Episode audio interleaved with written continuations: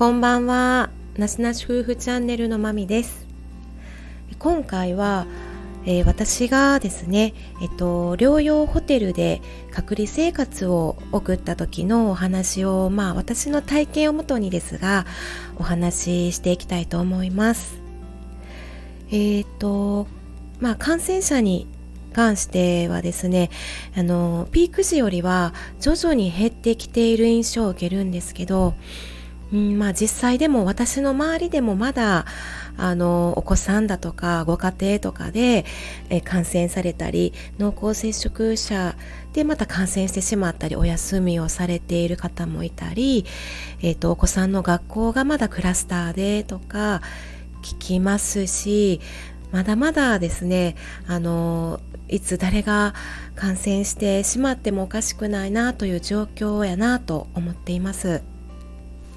前回もお話ししたんですけども、えっと、今回私たちに関しては療養施設の方で隔離生活、えー、お互い離れて、えっと、分離した状態での生活っていうのを送ったんですけども、えっと、やはり、ま、万一ですねやっぱり家族に感染者が出たりとか、まあ、自分が例えば濃厚接触者になってしまったりとかになるとあのそういった感染予防やったりゾーニングやったりっていうあのことがですね、えっと、突如起きるかもしれないのであのまあもうそんなことがないに越したことはないんですがあ万一ですねあの感染してしまったり、えっと、日常生活の中でそういったことが発生してしまった場合にですねあのまあ少しでもご参考になればと思いますので、えっと、ご興味のある方はお聞きくださるとありがたいです。自治体によったりそこの施設によったり、えっと、タイプは様々やと思うんですけども、えっと、マミが体験した通りにお話をしていきます。えホテルに到着しますとエントランスで2人ほどスタッフさんが出迎えてくださいましたでその時点でもう私は感染者という目で見られてるので感染者扱いをされるんですねでえっ、ー、とエントランスから入った段階でもうこうホテルの中中ですね。内装がゾーニングされてて、えっとまあ、ずっとレッドゾーンという扱いなので、まあ、入るのも私1人だけですし、えっと、入っていくと、まあえーと、リノベーションされているというか あのバックヤードとレッドゾーンがもう仕切られてるんですね完璧に。で中央に小窓だけがあってあのそこの前で、えーと、こう個人防護具を着た看護師さんと1対1で、えー、療養の手続きのやり取りをしました。で手続きというのはあの療養に関する同意書やったりサインするものもあったりあと病院でよく入院する時とかに書くような問診票とかあの何か飲んでる薬とかアレルギーがありますかとか起用歴とか今の症状とか状態っていうのをあの情報をねおお伝えして簡単な、えー、説明を受けてで療養中に必要な、えー、体温計とあの血中の酸素飽和度を測るパルスオキシメーターと私が泊まるお部屋のカードキーとあとボールペン1本っていうのをね、えー、貸し出しということでそこで受け取りました。そこでいくつか資料をいただきまして例えば療養施設での過ごし方やったりこのようなスケジュールになっていますとかあとは健康観察表というのに毎日の自分の体温、脈拍、脈拍、酸素飽和度とか症状を書き込む用紙やったりあとあのメンタルについてのアンケート用紙というのが入っていたり結構こういうのをあの読んであの過ごし方とか分かりやすくまとめたものをいただきましたね。私たち療養者に対しては、まあ、当たり前なことなんですが手洗いうがいこまめに、えー、部屋を出る際とか部屋から戻ってきた時は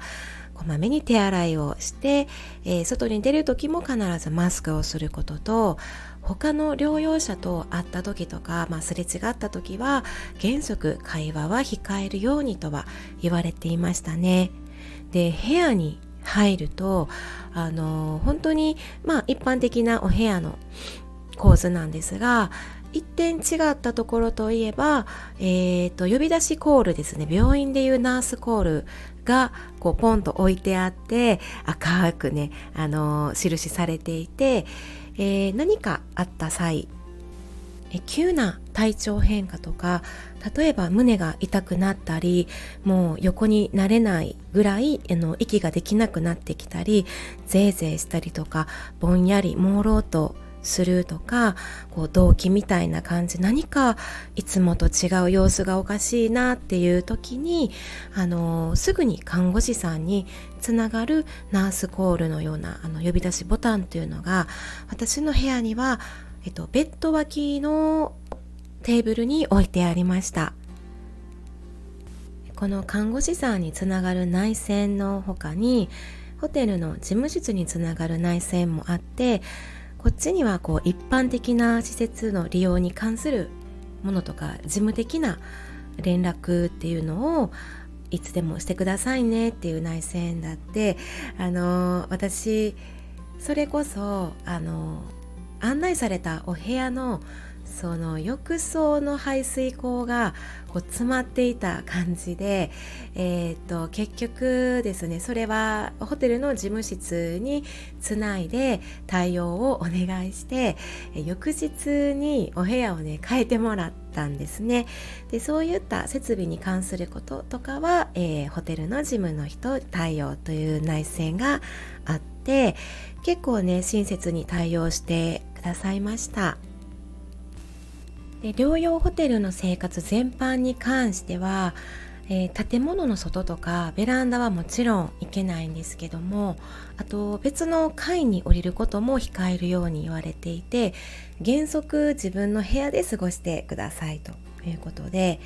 で入所の際にも言われていたのは、えーと、お酒とかタバコはダメですっていうのとあと刃物類とかえー、ハサミとかカミソリとかも危険物になるのででそういったものは、えー、もう預かりかな対処までは預かりますよっていう対応はされていましたね。であとはあのー、えっと、食べ物に関しても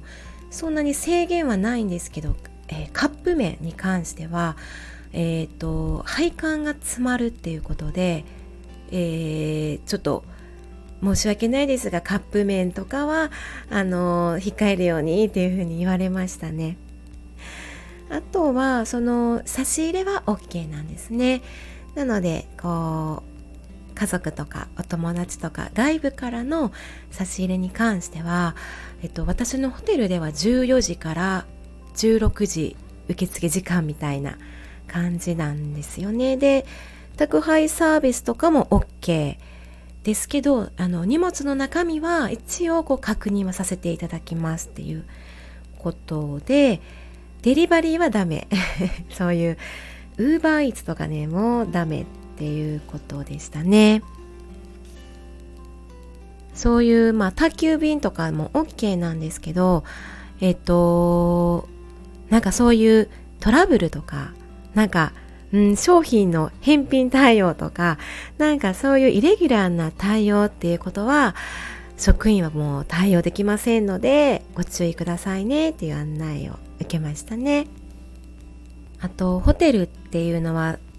お掃除とかはもうね、お任せでしてくださいますけど、えっ、ー、と、療養生活においては、えー、掃除は全部ね、自分でやります。で、あの自分の部屋の中だけなのでそのフロア内とかロビーとか共用スペースはあのスタッフさんが決まった時間にされるのでスタッフさんと私たち感染者は出会わないようにされているので、えー、そのスタッフさんの清掃時間は出てこないように極力出てこないようにして自分あの部屋で過ごしてくださいと。で、えー、自分たちのお部屋の掃除に関してそのお風呂とかトイレとかは各自行うように言われていてなのであの洗濯用洗剤は置いていましたねでトイレ掃除も自分で行うので掃除グッズも置いていましたし同時にそのリネン類とか寝具とかタオル類とかっていうのも、えーと、基本的に感染者が使ったものになるので、えー、使ったものは全部自分で袋に入れて、えー、感染廃棄物扱いになるので、えー、ゴミとかと一緒に寝具類とか寝具じゃないリネン類とかタオル類と一緒に廃棄してくださいっていうことやったのでまあタオルはハンドタオルとかバスタオルですね。あとバスマット。でえっとリネンは掛け布団シーツとか、えー、枕カバー。でこういうのもあのー、自分で共用スペースにあるストックから持ち出して交換を自分で行いましょうっていう感じでまあもう廃棄物になっちゃうので極力、うん、節約する感じでは意識はしていたんですけどこういったところが普段のホテルとは違いますし自宅療養の場合でもやっぱ自分で行っていかなくてはいけない部分ですね。で洗濯も自分で例えば浴槽とか洗面台で行うので、えーと、自分の着ている服っていうのは、まあ、持っていったものはパジャマやったり部屋着あとはインナーとか下着類なんですけど、あのー、自分で洗うので薄手のものというか薄着のものでも十分でしたね。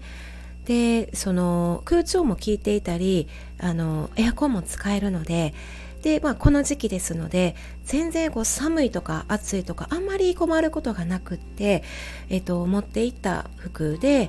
あの間に合いましたし薄い方があの洗いやすいなと。なので私服で行きますね。で帰りもまあ私服で帰るんだけどもその服もあまりゴツゴツゴテゴテした服よりはあの自分で洗いやすいものやったり乾きやすいものがいいなと思いました。あとお食事なんですが基本毎食1日3食お弁当が出ていましたね。で館内放送あの館内アナウンスっていうのが結構頻繁に毎日あるんですけど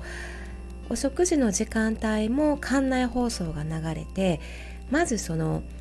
配膳場所っていう共有スペースに置かれる場所があってまず職員さんがそこにお弁当を配りに来るんですねなので館内アナウンスがこう流れて今から職員がお食事の用意をしますので療養者さんたちはあのお部屋で待機するようにお願いしますみたいなのがもう朝昼晩、うん、アナウンスがかかるんですね。で準備が終わった後にまた館内アナウンスでお食事の準備ができましたので皆さんあのお食事取りに来てくださいねっていうもうそれが毎度のように行われて基本的にはお弁当プラス、えー、お水のペットボトルはペットボトルとかあとお茶パックとかは取り放題なんですね。で週2回は朝のお弁当がサンドイッチになってでお昼のお弁当の時だけはパンが1つついてくるっていう感じでしたね。あとは、えーと、入所間もないその私なんかはもう喉が痛すぎてこうごくって飲み込むだけでも痛い痛すごい痛いかったんですよね。で息をするのもなんかしんどかったり空気がしんどいというかなのでご飯を飲んだり飲み込んだりっていうのがちょっと辛かったのでそれもね本当に看護師さんも配慮してくださってえっと、ウィダーインウィダーインゼリーみたいなえゼリーやったりあとはペースト状のおかゆさんとかであの食べやすいものを最初はね2日目ぐらいまで希望で出してくれていましたね。施設によっては自分のお部屋の前まで職員さんが一人一人にお弁当を配っているというところもあるみたいなんですけど私の場合はもう共有スペースまで各自自分のお弁当だけを取りに行くという感じででそこで、えー、自身のお部屋番号の記載欄っていうのがあるのでこう丸って言ってチェックをするという風な流れになっていました。で他にも、えーと、例えば、えー、日用品のストックっていうのが共用スペースに置いているんですね。でそれはまあタオルとかやったりあのシーツ類やったり、えーと、スリッパ、えー、ティッシュとかとウェットティッシュとかありましたね。でその中に、えーと、スティックタイプのコーヒーとかティーパックとかの紅茶やったりが置いてたのでちょっとした時にお部屋のポットもあるので、えっと、飲めますよっていう風にされていましたね。あとアンケートをお願いされたんですが入賞当日と入賞5日目に、えっと、答えてくださいっていうアンケートで、えっと、何のアンケートかっていうと,、えっと自分のメンタルについてのアンケートなんですね。なのでこれは療養施設だけじゃなくておそらくですけど自宅療養者の方にも案内されているものかなと思うんですね。この QR コードとかで、えっと、例えばまあこういうストレスチェックとかそういうメンタル的な症状が続いたりすればそのまあ一人で抱え込まないで相談してくださいねっていうふうな案内をいただくんですね。で私がいただいたこのアンケートも療養施設のアンケートっていう、まあ、入力フォームに入っていってこれも QR コードで入っていって入力していくってやつなんですけどまあ例えばあのー、そういう神経的な何か症状がありますか？とかあのー、過敏になってませんか？とか、えー、絶望的に感じることはありませんか？とかあとそわそわしたり落ち着かないことはありますか？とかあと気分が落ち込んでもう何が起こっても気分が晴れない ってことはありませんか？とか、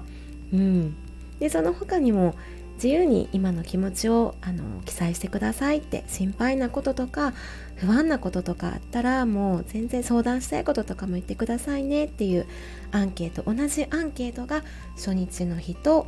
5日目にありましたね。でそれに関して、えー、看護師さんがですね聞いてくれるんですね。と私の場合でしたら初日のアンケートでその絶望的に感じますかとかそわそわしたり落ち着きないですかっていう欄でそのやっぱり陽性反応が出た時でそこからっていうのが一番何が心配かやったのは仕事やったんですよね。でもちろんお家のこともやったりそのマサさんは濃厚接触者になるのでどうしていくかっていうプライベート面の心配もあったんですけどやっぱり、えー、仕事に関してはその病棟勤務なので、えー、その業務自体が、えー、ストップしちゃうっていうのは例えばそのもう病棟はえっ、ー、と、スタッフですね、その日のスタッフやったり、まあ、全スタッフが、え、ー、と、月に3回の抗原検査を受ける。それもやっぱな、え、ー、と、5回、6回、えー、受けていかないといけないし、患者さんも全ての方がそういう感じで、うん、検査を受けないといけないし、で、えっ、と、病棟の、入院をまずストップされるのと他の病棟からの、えー、うちの病棟への転倒とか転症もストップされましたね。であとは例えばえっとまあレッドゾーンえっと本当にまあゾーニングというか感染対策は厳しくもなりますし例えばリハビリもストップしたり、えっと、制限されたりお部屋の中でしたりという感じで まあ病棟とか患者さんにもですけどあと多職種の方にもやっぱりドクターに対してもですけど全体的な制限がかかっていったりもうなんか計り知れない影響を考えた時にまあ初日は本当に一番それがズーンと重くってあの、まあ一番最初に見てくれたドクターもですけどえっと結局ただやっぱそれに関しては私はあの、そういう意味での絶望的なあの、感覚があったり落ち着かない感覚があってえっとちょっとチェックリストにチェックをしたんですよね。でそうその初日に見てくれたドクターやったりその病棟のスタッフさんとか市長さんとか結局そのあのすごいあったかい言葉皆さんが皆さんすごい親切であったかい言葉をかけてくださって例えばその LINE のやり取りとかでもう迷惑かけてしまって申し訳ありませんってねやっぱり皆さんにご挨拶のメールしたりあとそれで個別個別で LINE してくださった方も多くっていや本当にもう誰がなってもおかしくないしあの病棟のことは大丈夫だから気にしないでねっていうことをとかそういう風な言葉を皆さんが皆さん言ってくださったのであの業務とかその職場環境は本当にバタバタまたガラッと変わって大変やと思うのにその私に対する言葉が皆さん優しくってますますねでも申し訳なさもあったんですがでもうんでも気持ちとしてはあの落ち着きを取り戻したというかあのうんくよくよしてもねうんあのいいことはないと思ってあの前向きに前向きにというふうには考えていっていたんですよね。まずはまあ目の前のできることをね考えていこうと思ってでそういうわけでねそのアンケート結果を見た時に最初1回目のアンケート結果でやっぱ看護師さんが心配してくれたりしてあのちょっとストレス値が高めやったんですけどっていう話やってそのまあ仕事面においてのそういう感じ方だったところが、まあ、少し徐々に落ち着いてきたのであの看護師さんもそんな風にね話を聞いてくださったので落ち着いたんですよね。で、まあ、5日目のあのアンケート同じアンケート内容やったんですけどだいぶね感じ方も変わっていましたのでね本当に良かったなというかありがたかったなというところもあったしなんかそういうアンケート一つでもこう自分と向き合えるようなきっかけにもねなったんだなというふうには思っています。でどうしてもこの自宅療養やったり隔離されているって非日常なことやと思うんですよね。で自分がもう感染者扱いをされているんですよね。でこれは多分感染した人にしかわからないかもしれないんですけどうーん自分に接している人間というか、ま、医療者やったりっていうのはもう完全防護具で、えー、装備されているんですよね。本当にフルで、うん、もうガウン着て手袋をしてマスクをしてフェイスシールドされてこう帽子をかぶってフルの完全の予防対策をされて自分っていうものが何かもうまあウイルスなんですけどウイルス扱いもその名の通りウイルス扱いをされているっていうのは普段うん経験することのないことなので人によってはだいぶストレスに感じたりうーん落ち着かない気分が落ち込んだり怖くなったりとかうーん不安になる恐怖を感じるイライラしてしまうとかうんでそういう心の状態で疲れをより感じやすくなってしまうとか眠れないとかあとは、うん、食欲が出ないとかあの体の症状として現れてくるっていうことがあると思うんですよね。なのでこんな初めての経験で、うん、気持ちにも体にも力が入っちゃって緊張状態になったりうんなんかそういう心の健康を保つっていうことがやっぱりできない状態になりやすいっていうところでとてもそれはやっぱ医療者としてもですけど、あの対応してくださった看護師さん看護師さんもね、あの慎重に対応してくださったなっていうことは感じました。なので私の場合は10日間の療養生活の中でだいたい前半は本当に風邪症状が一番きつかったですねとそこから来る倦怠感っていうものなので、えっと、体を動かすとか日常的に動かしていた動作っていうのがしんどいっていうのは感じていたんですね。でただ後半部分ですね本当に対処までの3日4日っていうのはだいぶ倦怠感が抜けたので体は動くんですけどえー、っと隔離によるストレスっていうのかな。その誰とも会えないとか外の空気が吸えない外の外部との接触が遮断されているってことに対するそこが一番辛いというかすごい違和感があって唯一この窓から見える世界が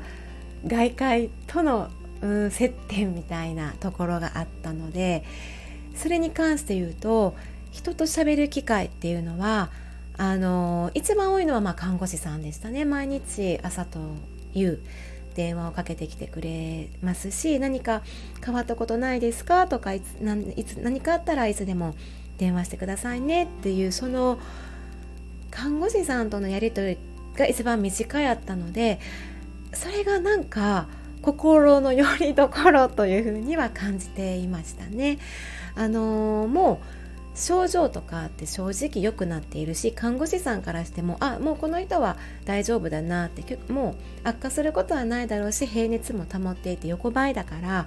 だいたい記録にもそんな感じで看護師さんも、あのー、分かっている上での電話なのでねただこちらとしてはその話しているっていうやり取り自体がもうちょっとあの唯一の人との接触っていうところがあるのでそこですねそこはあのあもうすぐ話せるみたいな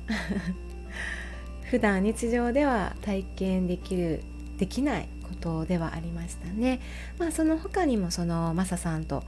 お電話をしたりっていうこともあったんですけどもまあそういう風な流れであのおかげさまでと言いますか体の方もそこまでの重い後遺症というのはなく無事に予定通りの期間を終えて対象ということにはなってほっとした状態でしたね。で医療的なサポートとしては症状が重かったり何か気になることがあれば、えー、お医者さんの方にもつなげてくれたり相談してくれたり必要であれば診察してくれて、えー、薬を処方してくれるんですね。で私の場合で言うとだいぶ咳やったりその喉の痛みとか痰っていうのが辛かったので看護師さんと相談してじゃあちょっと明日あのドクターに見てもらって、まあ、診察はもちろん電話になるんですけどそれでお薬とか可能であれば出してもらいましょうかねってなったのでそれで出してもらったんですねでお医者さんもすごく親身になってくれてあのお医者さんっていうのは常駐はしてないんですけど必要時はあの来てくれて電話対応してくれるという感じやったと思います。でその時は、えーと、咳の薬とあと炎症とか抑えたり止血する薬と短切りの薬があってでやっぱそれが本当に私5日分出してくださったんですけどもうそれでもあれなので それを飲んでもうんその対処時まだまだこうやっぱ喉は感知してなかったものなのでいや本当に薬が出してもらってよかったしその対処までのどれだけ体が楽になったとしてもあの薬の効き目があったからこそちょっとまだ楽に思えたんかなと思ったところでそこは本当に恩恵があったなというかありがたい部分でしたね。はいという感じでちょっと長々となってしまったんですがあの療養前ってまあ何を持っていっていいのかわからなかったのでまあ持っていくものは持っていったんですけど行った先であこれやったらよかったなとかっていうのもあったりしてその時間の過ごし方みたいなのが結構ねあのー感じた部分はありましたね。なのでまあちょっとそんなところもあの次回話せたらいいなと思っております。はい。ではではここまで聞いてくださってありがとうございました。まみでした。さようなら。thank you